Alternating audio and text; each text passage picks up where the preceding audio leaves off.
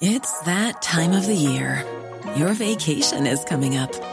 You can already hear the beach waves, feel the warm breeze, relax, and think about work. You really, really want it all to work out while you're away. Monday.com gives you and the team that peace of mind. When all work is on one platform and everyone's in sync, things just flow wherever you are. Tap the banner to go to Monday.com.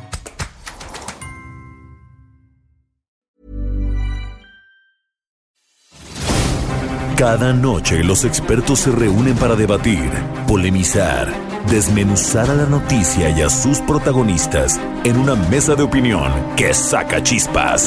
Esto es El Heraldo, la silla rota por El Heraldo Radio. Iniciamos.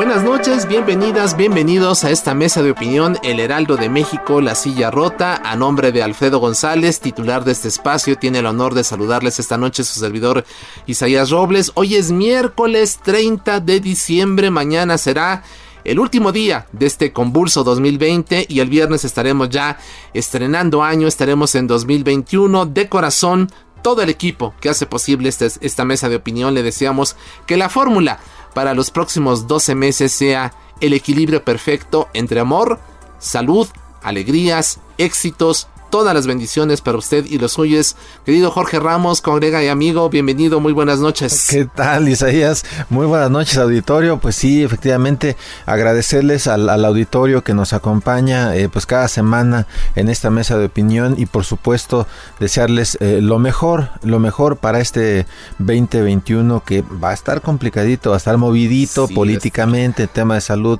seguramente eh, seguirá convulso, pero a pesar de ello, a pesar de ello, eh, el, nuestro mejor deseo es que sea, sea un año muy bueno para todos en términos eh, de salud y pues a darle, a darle eh, durísimo que este, este ya se está acabando, estamos ya en los estertores del, del 2020, pero este, que pasen, que pasen de verdad una, una feliz noche de, año nuevo, ¿no? con su familia y ojalá y todos lo hagan con, con, mucha, con mucha salud, Isaías así Auditorio. Es, así es, Jorge nuestros mejores deseos que 2021 eh, sea un año menos difícil. Porque evidentemente, como tú lo comentas, tenemos muchos retos enfrente. El tema de la pandemia pues ha afectado a toda, todos los ámbitos en, materia de economía, de desempleo, de cierre de empresas. Pero bueno, pues ahí está también la crisis en el sistema eh, de salud. Vamos a ver cómo se echa en marcha el, programa nacional de vacunación. Ojalá que eh, en los próximos meses ya buena parte de, la población mexicana cuente con esta vacuna que nos proteja un poco de, del COVID, pero también importante no bajar la guardia. Eso es muy relevante que eh, pese a todo, esta vacuna no implica que ya la hayamos librado. Eh, es importante mantener todas las medidas que se han anunciado, eh, el uso permanente de cubrebocas, el eh, de gel, por supuesto, todas las medidas sanitarias. es relevante que usted no olvide y, no echemos en saco rota todo lo que nos dejó también en términos de aprendizaje este año 2020. Así es, y bueno, si van a celebrar, pues procuremos que sea con el menor número de, de, familiares, de amigos posible, para evitar el, el mayor el riesgo que, que implica pues la, la, la, pandemia que está, está durísima.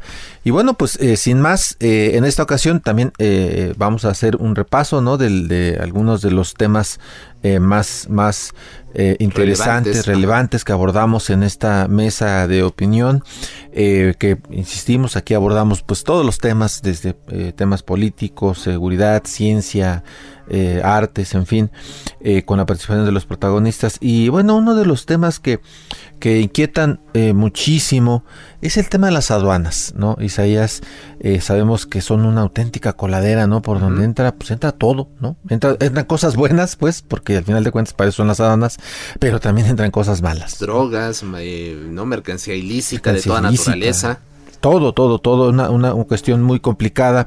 Y justamente por esa razón, eh, cuando justamente llegó a, la Administración General de Aduanas, eh, Horacio Duarte Olivares, amigo de este espacio, pero pues más amigo del presidente López Obrador, por supuesto. Eh, y algo nos adelantaba, el ejército y las Fuerzas Armadas tomarían el control eh, pues de, de este estos espacios, de este sector estratégico para el país. Vamos a escuchar qué nos decía Horacio Duarte. Y bueno, la pregunta inicial es, ¿qué es lo que has encontrado hasta este momento? Pues mira, eh, hemos comenzado, digo, a tomar eh, las riendas de esta encomienda que nos dio el presidente de la República. Eh, obvio, el tema de la pandemia nos tiene todavía a todas las instituciones públicas, a las privadas, con niveles de actividad muy bajos.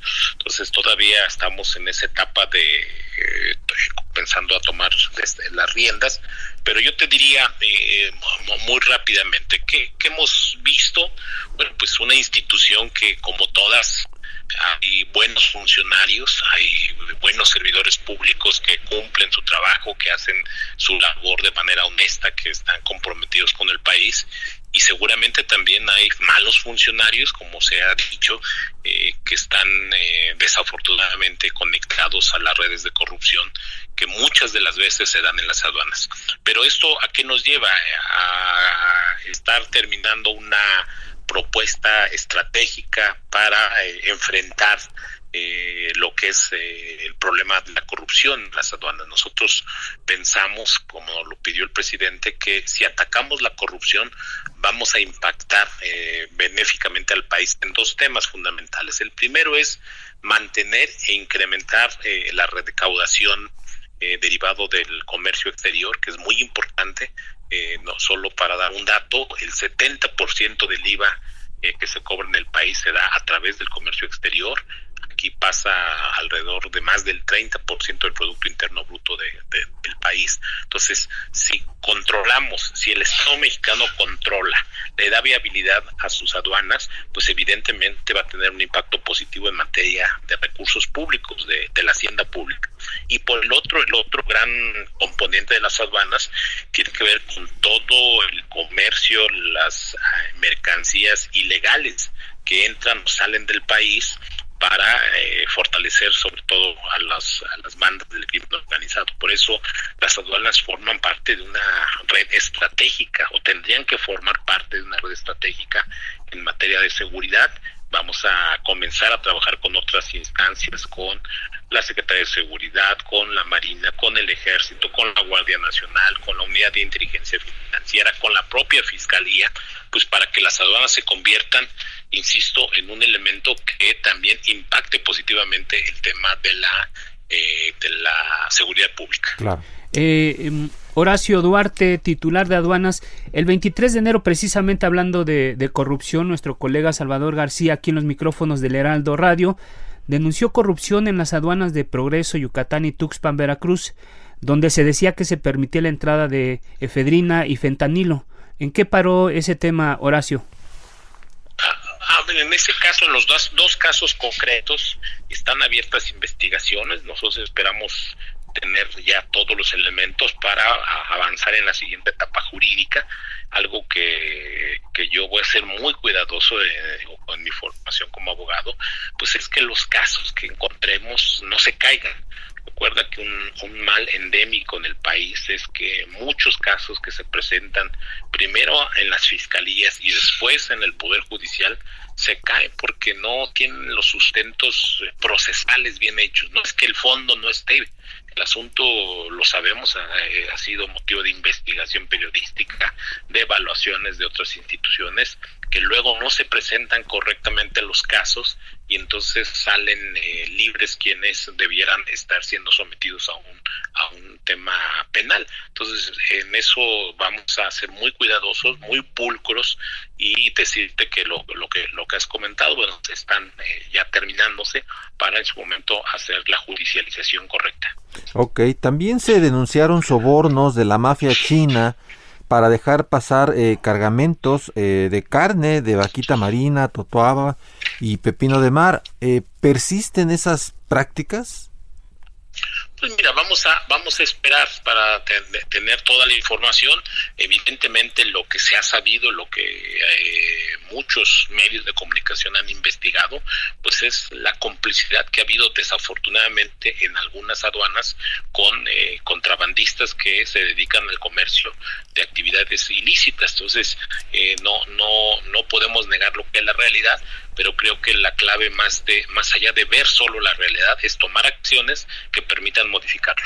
Eh, Horacio Duarte, titular de aduanas, ah, yo te, quería, te quisiera preguntar, eh, se ha dicho que, que las aduanas son unas verdaderas coladeras, ahí pasa todo. En este, en este mapeo que tú hiciste ya en estas, en estas dos semanas, ¿Dónde está el mayor, el mayor foco de preocupación del gobierno federal? ¿En la frontera norte, en la frontera sur o en los puertos o en los aeropuertos? Porque las aduanas las tenemos divididas en, varias categorías.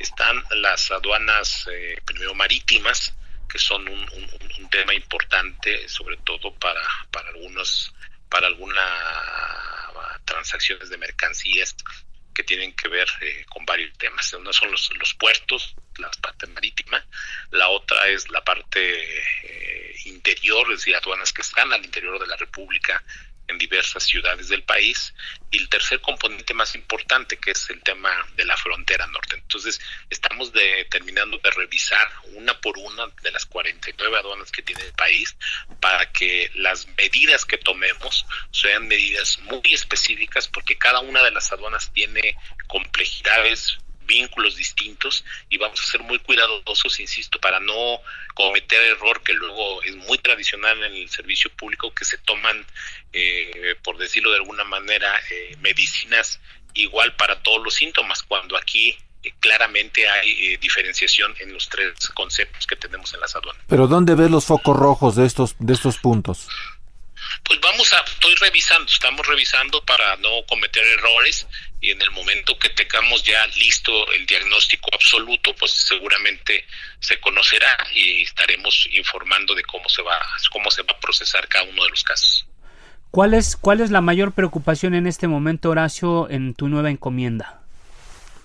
Pues mira, la, la mayor preocupación es eh, garantizar que el Estado mexicano tome el control de las aduanas decir, pues suena lógico o podría sonar para otros absurdo, pero en este momento muchas de las aduanas del país, pues desafortunadamente el Estado mexicano en su concepto más amplio no tiene control de las mismas. Entonces vamos a tomarlas, vamos a hacer lo necesario y vamos a ir eh, demostrando que con un manejo honesto, con un manejo que no permita la colusión de servidores públicos con nadie, pues se pueda administrar un un elemento tan importante para, para, el Estado que es las aduanas del país. Hablabas, hablabas de servidores, de servidores que tienen pues una categoría de, de buen, de buen, eh, de buena, buenas referencias, pero también hay, hay servidores públicos que, que, que no están en buenos pasos. La pregunta concreta que te quiero hacer es, ¿prevén una limpia en lo inmediato en todas las aduanas del país? Insisto, no, no, no queremos cometer el error de hacer, eh, como se dice tradicionalmente, un guadañazo, de dar un corte a todo. Tenemos que ir revisando un caso por caso y donde encontremos eh, elementos de irregularidad, pues vamos a hacer los cambios necesarios. No, no nos va a temblar la mano, pero tampoco vamos a cometer el acto injusto de que nos pasemos a llevar algunos que seguramente los hay, funcionarios que están cumpliendo su labor. Entonces, no es un tema agarrar todo en el mismo, echar todo en el mismo costal, lo estamos, eh, digámoslo, quirúrgicamente tomando en cuenta cuáles son. Además, decirte, las aduanas, pues unas tienen mayor importancia en términos económicos, en términos del volumen que otras, algunas muy pequeñas, y pero nos vamos a concentrar donde tenga el mayor impacto, insisto, en los dos grandes temas, en los dos grandes ejes, la recaudación para el país, parte de ingresos y el impacto eh, para el tema de seguridad. Horacio Duarte, titular de aduanas eh, en el país, eh, preguntarte, ¿tienes estimado a cuánto equivale, digamos, el, el, monto o el boquete, o el boquete ¿no? este, de corrupción que pasa por las aduanas? Mira, no, no, no hay un cálculo, no hay un cálculo como tal eh, de, decirte que el, cálculo, pues eh, seguramente en los estudios eh, internacionales que han hecho algunos algunos organismos, pues por ponen un cálculo, digámoslo así, un, porcentaje de lo que sí ingresa.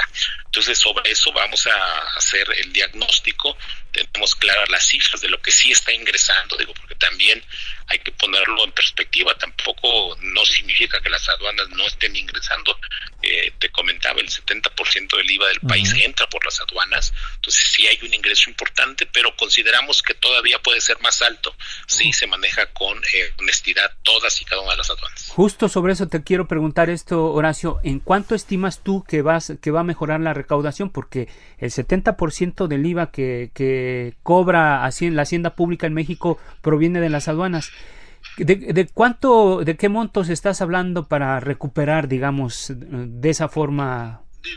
Estamos sacando los cálculos, recordemos que estamos en una situación de emergencia con el tema de la pandemia, hay, una contracción de la economía mundial, no solo la, de México, ustedes conocen muy bien las cifras que se han proyectado de contracción de la economía en el en, el mundo y eso pues nos va a impactar eh, de alguna u otra manera pero vamos a, a, buscar por todos los medios que lo que sí haya de comercio legal lo que sí está ingresando al país el 100% estén ingresando a las arcas públicas es decir eh, si hablamos del 70% ¿Cuánto estimarías que crezca? ¿75%? ¿80%? No, no yo, mira, Jorge, no, no soy nunca de los funcionarios que me gusta poner eh, en números en uno, dos o tres, porque si te cambia una variable, este, después el reclamo es que no cumpliste, no, no, no, no me gusta ese modelo, nunca ha sido de mi estilo ponerlo, conozco a muchos eh, dedicados a la función pública que por poner una cifra y no cumplirla se les acaba el mundo, mejor vamos a ir cumpliendo y dando resultados, tomando en consideración, insisto, que el momento económico, eh, por ejemplo, todo lo que tiene que ver con la, con la parte de comercio exterior con China, pues está teniendo un impacto negativo.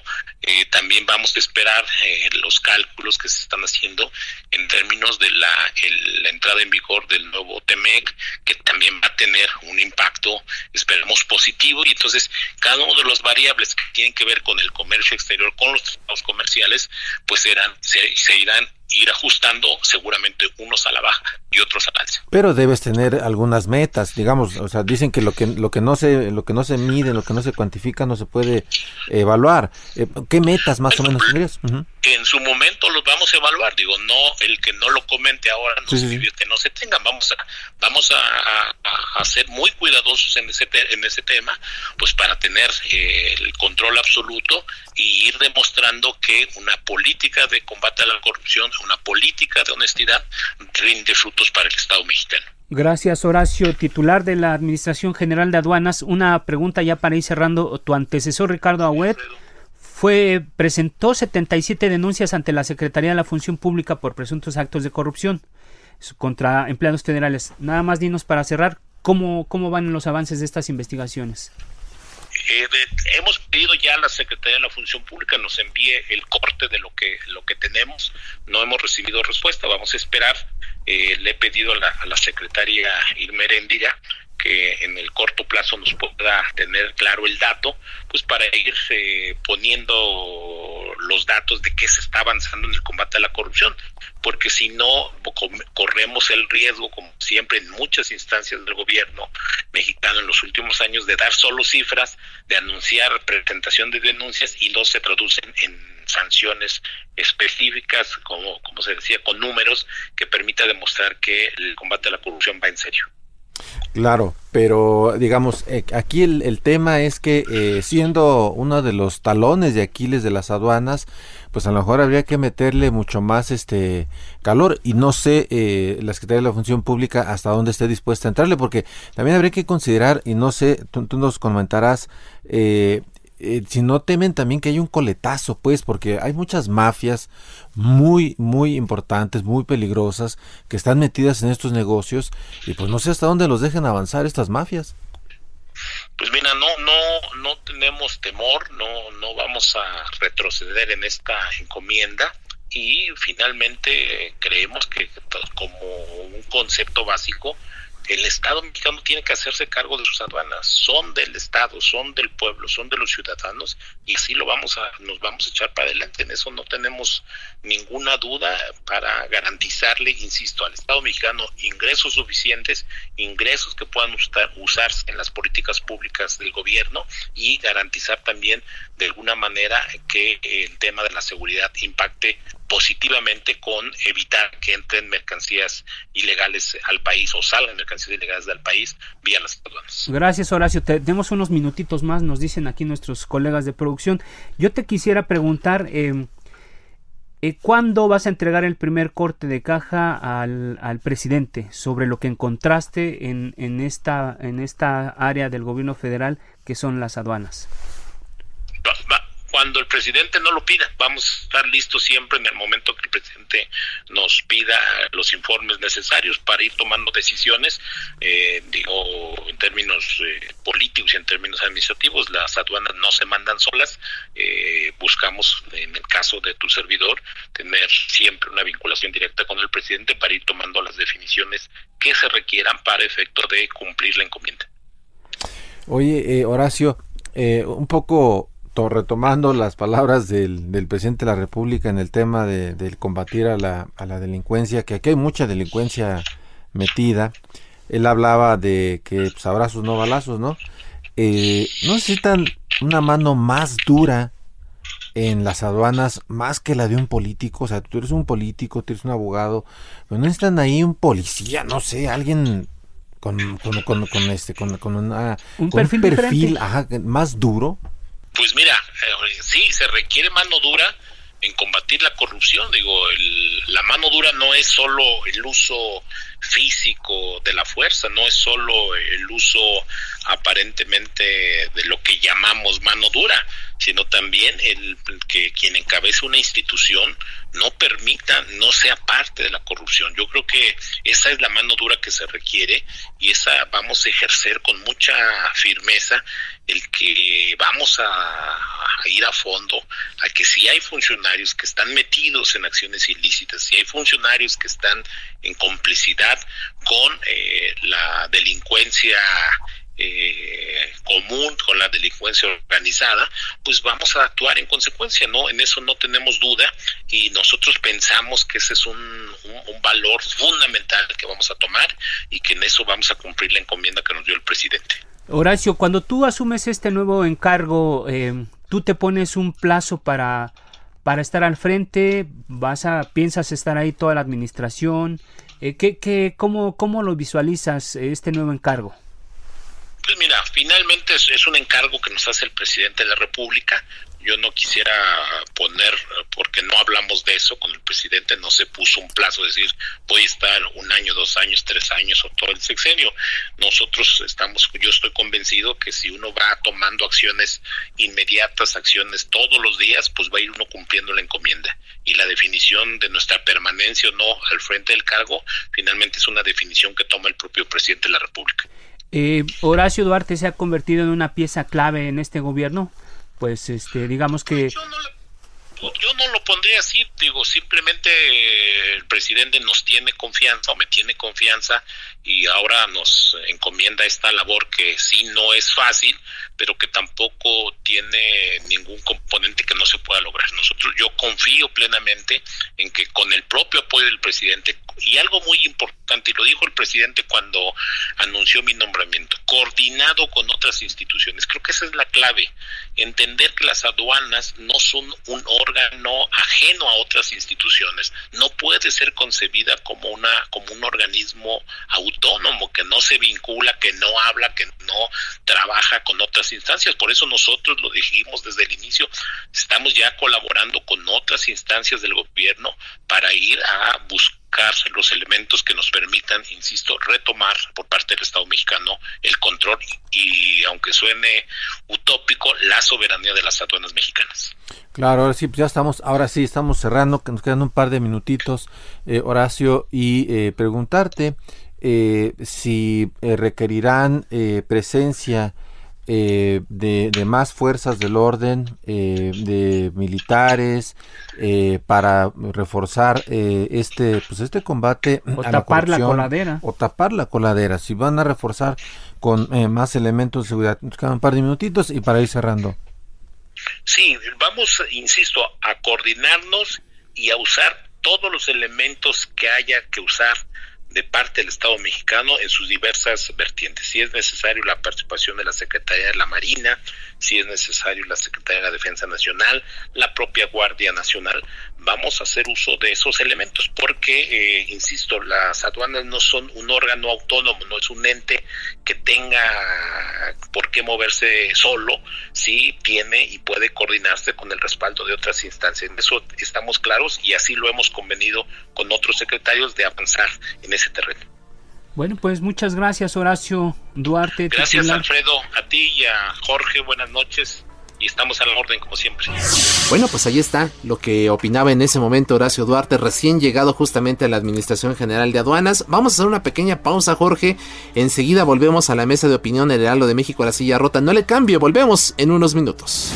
Esto es Mesa de Opinión, la silla rota. No te vayas.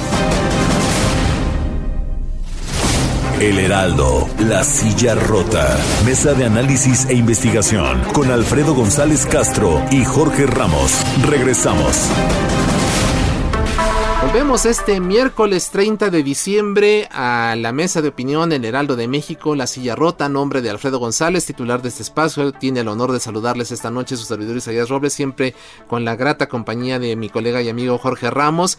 Y les recordamos que estamos transmitiendo por el 98.5 de la Ciudad de México, pero también llegamos a prácticamente todo el país y al sur de Estados Unidos a través de nuestras diversas frecuencias. Jorge, nuevamente, buenas noches. Buenas noches y casi ya la última del año. A nuestro auditorio también muy buenas noches. Eh, eh, continuamos con, la evocación de algunos de los pasajes interesantes de esta, de esta mesa de opinión durante el año. Y uno de los eh, problemas es que es muy importante que no dejemos de lado el tema de la ciencia. La ciencia es muy, muy relevante.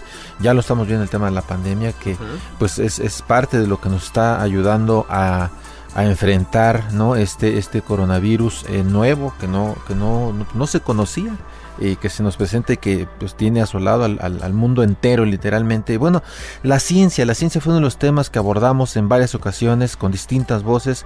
Ciertamente hay que decirlo, eh, sin la voz del CONACIT, eh, nunca han accedido a, conversar con nosotros eh, y de hecho creo que con nadie. Con nadie, creo con nadie. La señora María Álvarez Bulla está más ocupada en la grilla eh, y en combatir lo que ella llamó ciencia no liberal, ¿no? Eh, que en hacer un trabajo más científico, más cercano pues a la ciencia y distante pues del del, de esta eh, cuestión ideologizada, ¿no?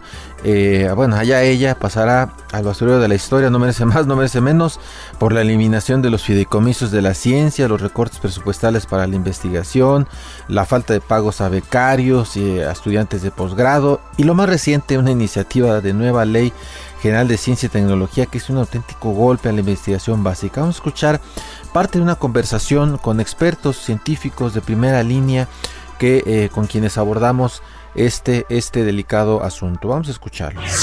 ¿En dónde estamos parados hoy? Bueno, eh, para eso pues, nos gustaría comenzar con la doctora María de la Luz Jimena de Teresa de Oteiza, matemática, muy reconocida matemática eh, científica mexicana, que, nos, que nos pusiera en contexto en dónde estamos parados el día de hoy. Bueno, pues eh, lo que hay que decir es que eh, la historia del desarrollo científico en México ha sido pues muy a trompicones. Se, se ha ido logrando avances sustanciales pues a partir de la lucha de la comunidad científica.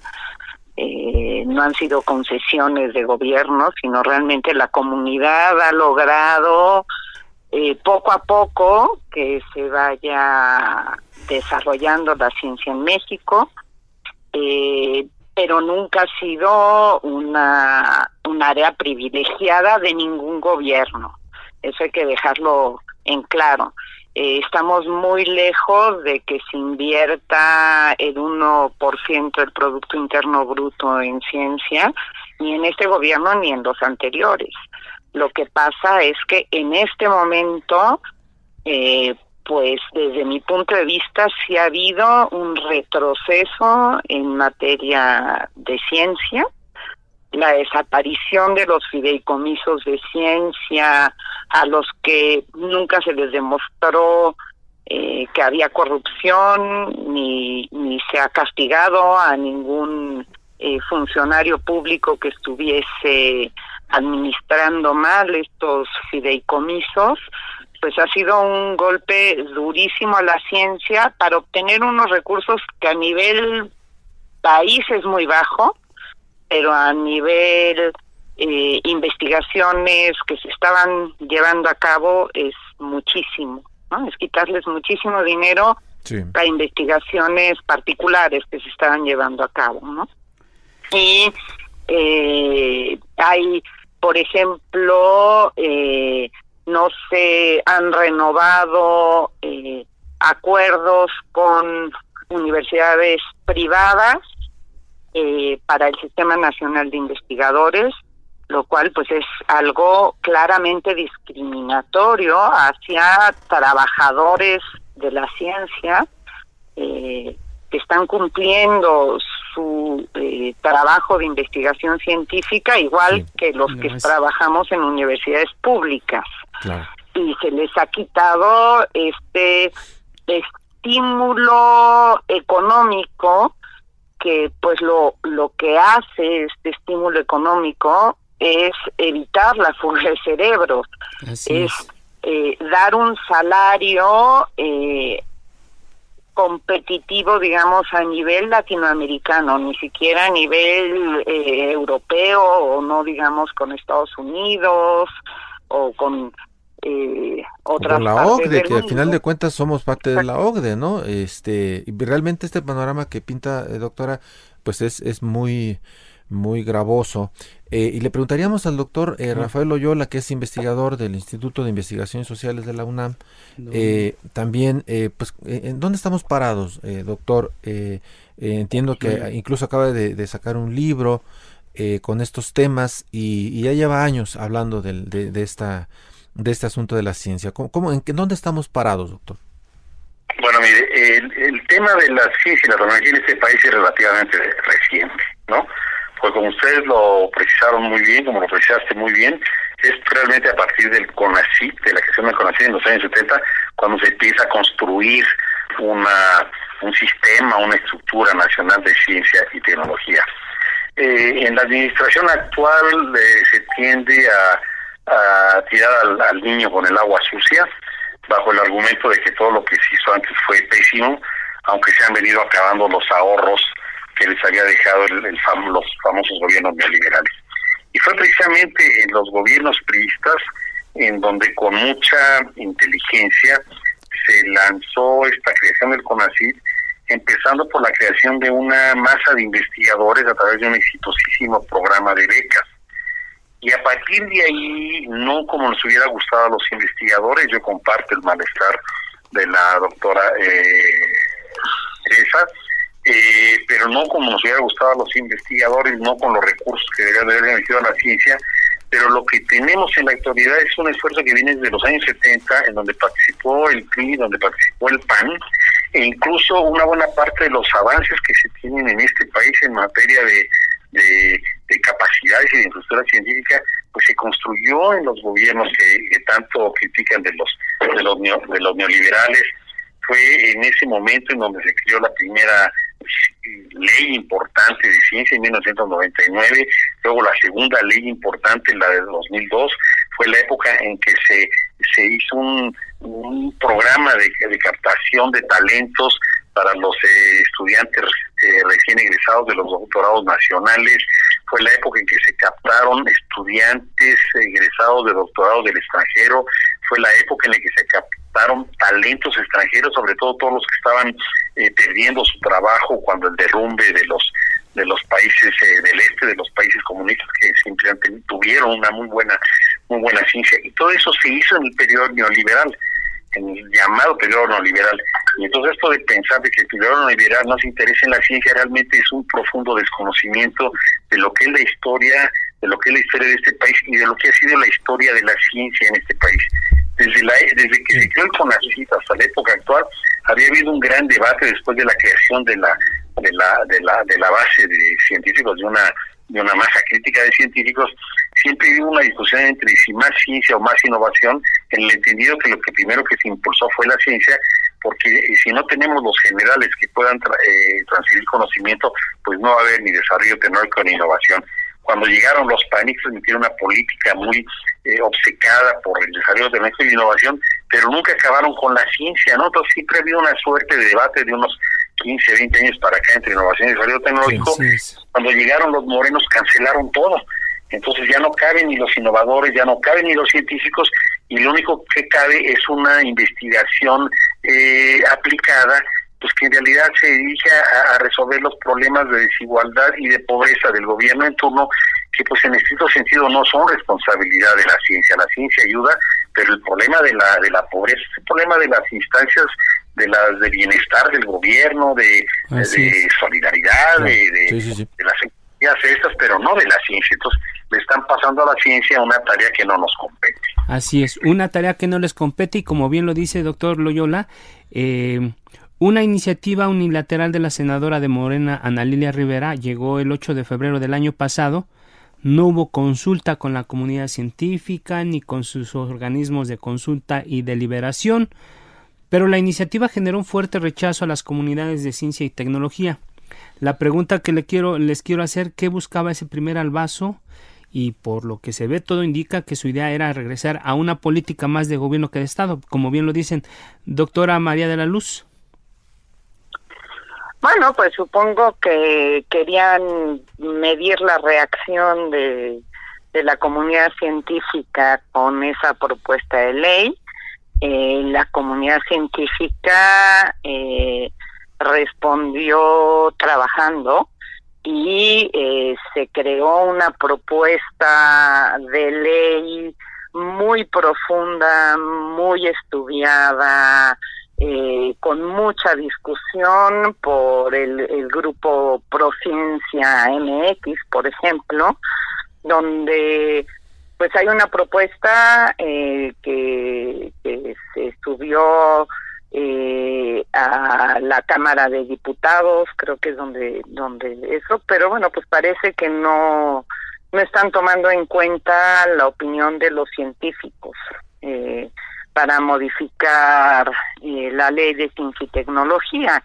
Lo que ha salido ahora, además de, de la eh, ley aquella eh, promovida por Ana Lilia Rivera, es. un borrador de ley que todos pretendemos que sale desde el CONACIT pues que es realmente eh, pues un pasín político no no no es una ley como debería de ser no eh, en el sentido de que debemos pensar a futuro una ley no se hace para eh, un gobierno en particular se debe de hacer una ley eh, pues que que sea transeccional pensando que la anterior ley con sus modificaciones es de 2002, ha tenido varias modificaciones, pero bueno, pues se ha tardado 18 años en modificarse esencialmente.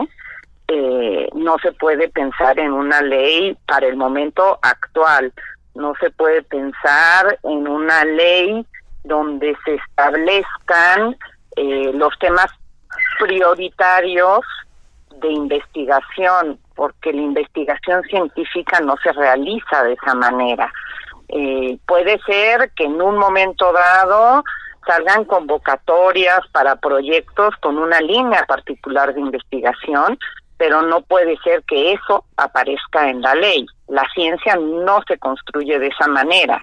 La, la, la ciencia eh, tiene muchísimos candados hay es una construcción colectiva nacional e internacional sí y eh, pues no se puede y no, y no es correcto poner eh, establecer ya los temas sobre lo que se tiene que investigar. Eso eh, genera una mala ciencia, genera, eh, pues ya, ya, ya se dio en la época estalinista, ¿no? Con eh, las, las, el tipo de, de, de ciencia que se pretendía construir pues que generaba cosas que no, no eran verdadera investigación científica, ¿no? Unos monstruos, hay unos Frankensteins que no eran los adecuados. También los nazis este, pretendieron establecer el tipo de, de, ciencia que se debía de hacer, ¿no?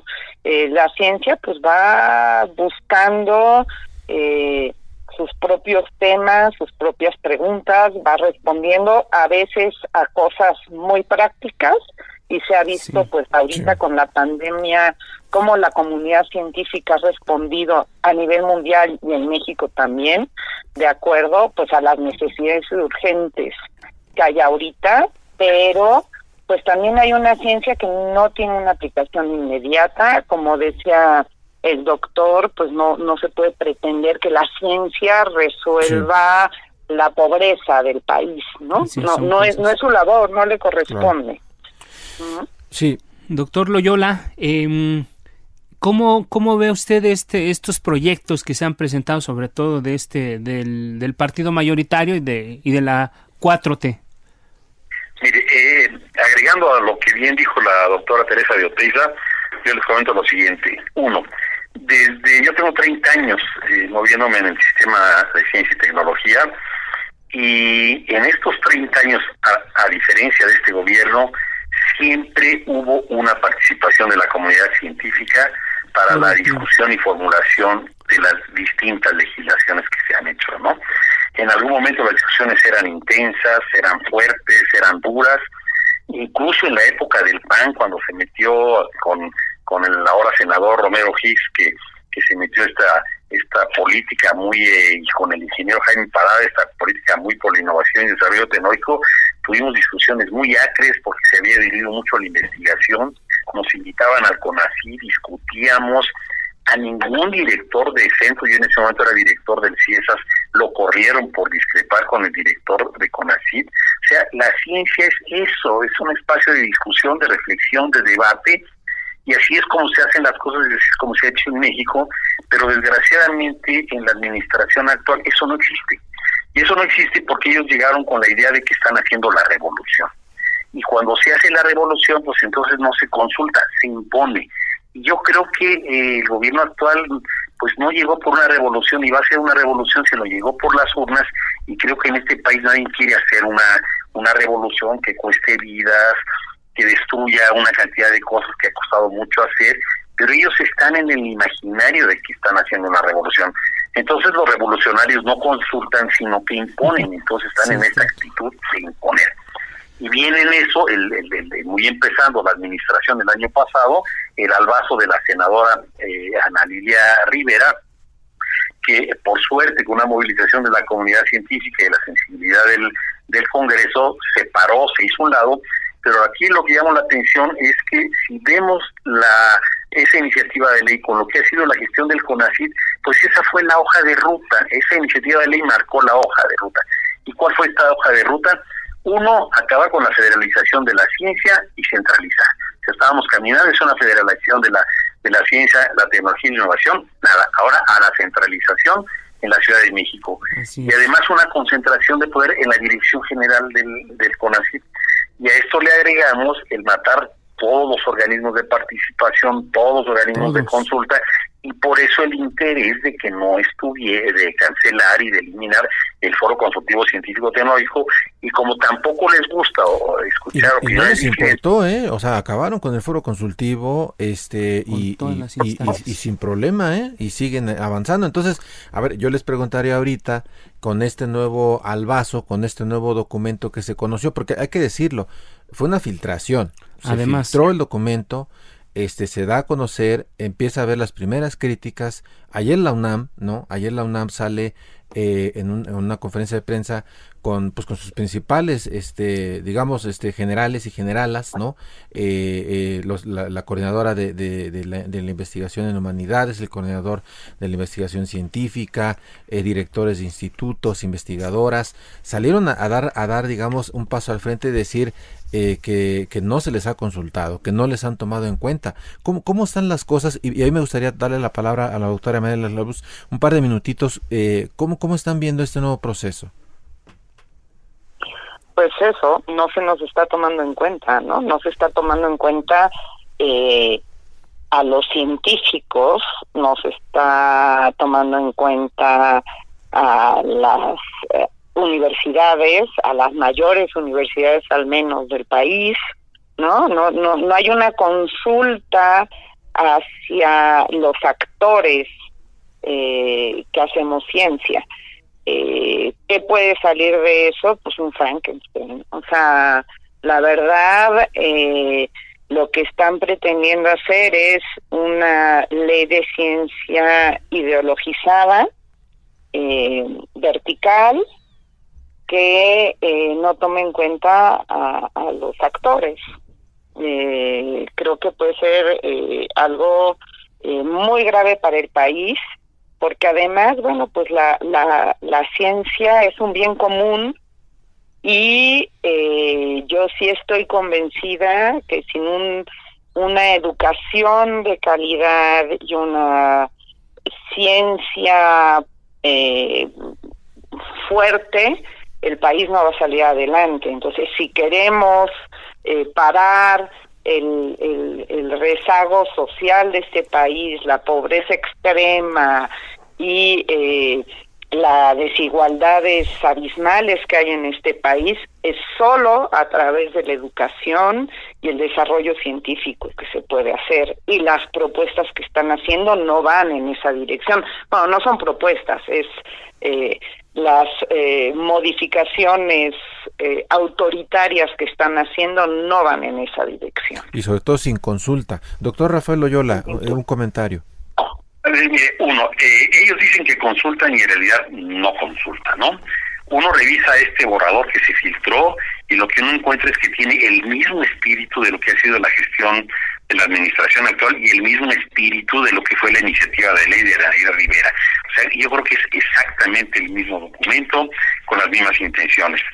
Ellos insisten en que hiciera una consulta amplísima, que recibiera una cantidad de propuestas, pero esas propuestas no se ven para nada reflejadas en ese borrador que, que, que circuló y que hasta el momento actual el CONACYT no ha, no ha negado la, la, la paternidad del documento hay eh, aportaciones muy importantes para una ley interesante que viene del documento que entregó la UNAM al todavía presidente electo antes de la toma de posición, al cual no le han hecho el menor caso, y fue un documento que tiene el consenso de 60 o 70 organismos, de ciencia y también empresariales.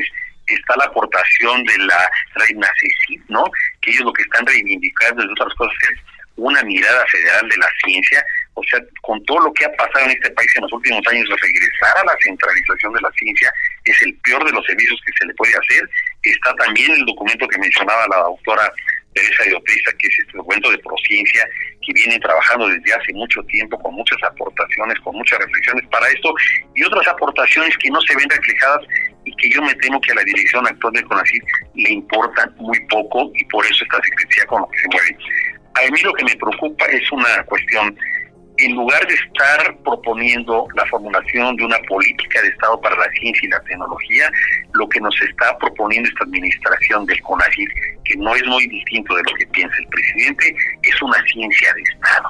Y una ciencia de Estado al mejor estilo de lo que hubo en la en el, en el, en el, régimen soviético, al mejor estilo de lo que hubo en la Alemania de los años 40 y al mejor estilo de esos entelequias todavía de gobierno socialista que existen, pero incluso hasta China ha cambiado en ese sentido, ellos no tienen una, ciencia de Estado, tienen una ciencia que está mirando ahora a la Luna, al rato van a mirar a Marte, y nosotros seguimos mirando a los trapiches y a los saberes tradicionales sin eh, demeritar la importancia que puedan tener. Esa es la realidad en la que estamos. Gracias, doctor Rafael Oyola.